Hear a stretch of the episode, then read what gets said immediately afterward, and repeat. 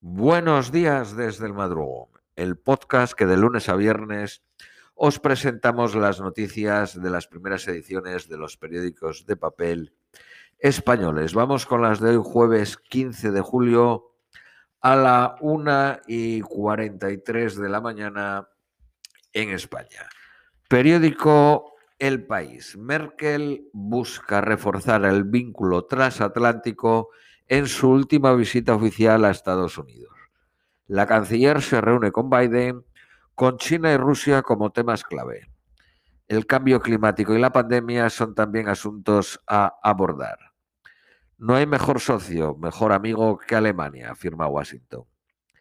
El conflicto por el gaseoducto Nord Stream 2 será el principal escollo.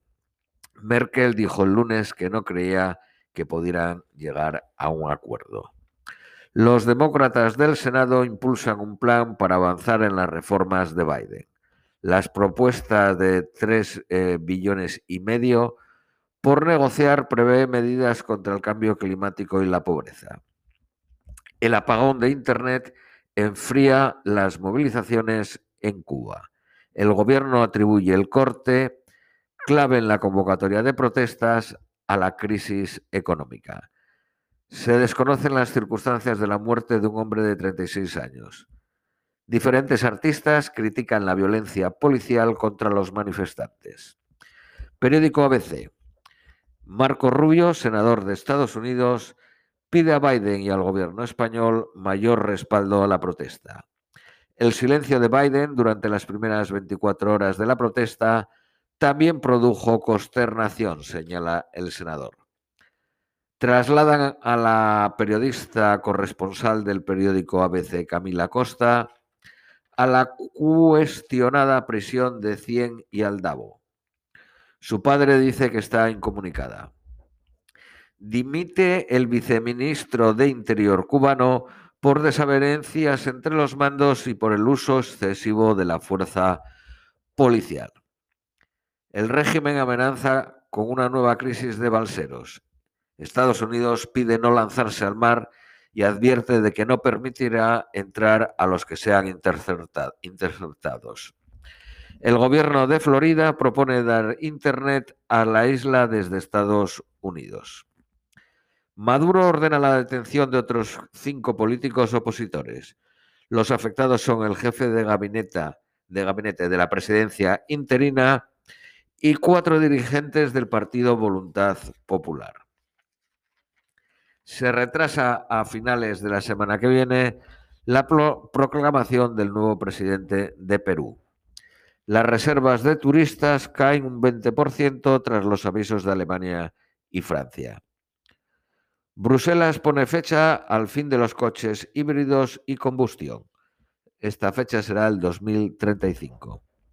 Periódico El País el magnicidio de Haití, un caso plagado de dudas. Ningún miembro de la seguridad del mandatario fue herido en el asalto. Jair Bolsonaro hospitalizado tras 10 días por hipo persistente. El presidente de Brasil sufría pequeños espasmos durante sus intervenciones públicas. El presidente de México ofrece alquilar su aeronave oficial para celebraciones tras intentar en vano venderla y rifarla. El Boeing 787 se adquirió por 183 millones de euros en 2012. El constitucional polaco se niega a acatar las órdenes del Tribunal Europeo. El Papa sale del hospital tras 10 días por una cirugía de colon. Periódico Cinco Días. Los bancos de Estados Unidos multiplican su beneficio el primer semestre del año. Apple prepara un servicio de compra ahora y pague después con el banco de inversión Goldman Sachs. Periódico El Economista. Bruselas subirá los impuestos al diésel 12 céntimos por litro. Renfe firma el contrato del AVE entre Houston y Dallas. Reino Unido pasa a las Islas Baleares a Ámbar. Periódico ABC Noticias Nacionales Españolas. El Tribunal Constitucional tumba el primer estado de alarma. Sánchez vulneró derechos con sus confinamientos indiscriminados. La medida de Sánchez no limitaron derechos, sino que los suspendieron. El Pleno blinda al Estado ante futuras reclamaciones millonarias. Las multas que se estén tramitando o pendientes de recurso serán anuladas. La Ley de Seguridad Nacional en entredicho tras la decisión del Constitucional. ¿Por qué? Porque si no os cabe la suspensión de derechos mediante un estado de alarma, menos a través de una ley ordinaria. Partido Popular y Vox piden un adelanto electoral tras el varapalo judicial al gobierno. Periódico El País. El tribunal más dividido declara inconstitucional el confinamiento.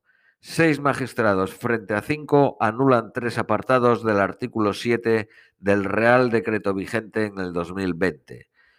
Tal artículo es sobre circulación de personas y vehículos. Los negocios obligados a cerrar no podrán reclamar daño patrimonial. El fallo abre las puertas a la devolución de miles de multas. El Ejecutivo critica el fallo y dice que su decreto salvó 450.000 vidas. Bosch se apunta al tanto del recurso y reclama la dimisión del gobierno, mientras Echenique tilda al tribunal de constitucional. El primer estado de alarma salió adelante con 321 votos afirmativos del Congreso, 28 abstenciones y ninguno en contra. La última prórroga salió con 177 a favor, 155 en contra y 18 abstenciones. Jueces progresistas piden al presidente del Poder Judicial que dimita. Carlos Lesmes responde que con su marcha no, forzaría la renovación del órgano. Derechos Sociales quiere ampliar de 16 semanas a 6 meses los permisos por hijo. Periódico La Vanguardia. Cataluña pide el toque de queda de 1 a 6 de la mañana para 6 millones de personas. Más de un millón de multas podrán ser anuladas aunque ya estén pagadas. La ministra de Justicia subraya que el Ejecutivo se alinea con los cinco magistrados del Tribunal Constitucional disidentes. Vamos con las previsiones meteorológicas para hoy jueves. Nueva York, máxima de 29, mínima de 21, soleado a intervalos. Austin, máxima de, de 33, mínima de 23, soleado a intervalos. Londres, máxima de 23, mínima de 12, soleado a intervalos. Madrid, máxima de 31, mínima de 18, soleado. Lima, máxima de 18, mínima de 15, nublado. Ciudad de México, máxima de 23, mínima de 13. Lluvias a partir de las 16 horas. Esto es todo por hoy os deseamos un feliz jueves.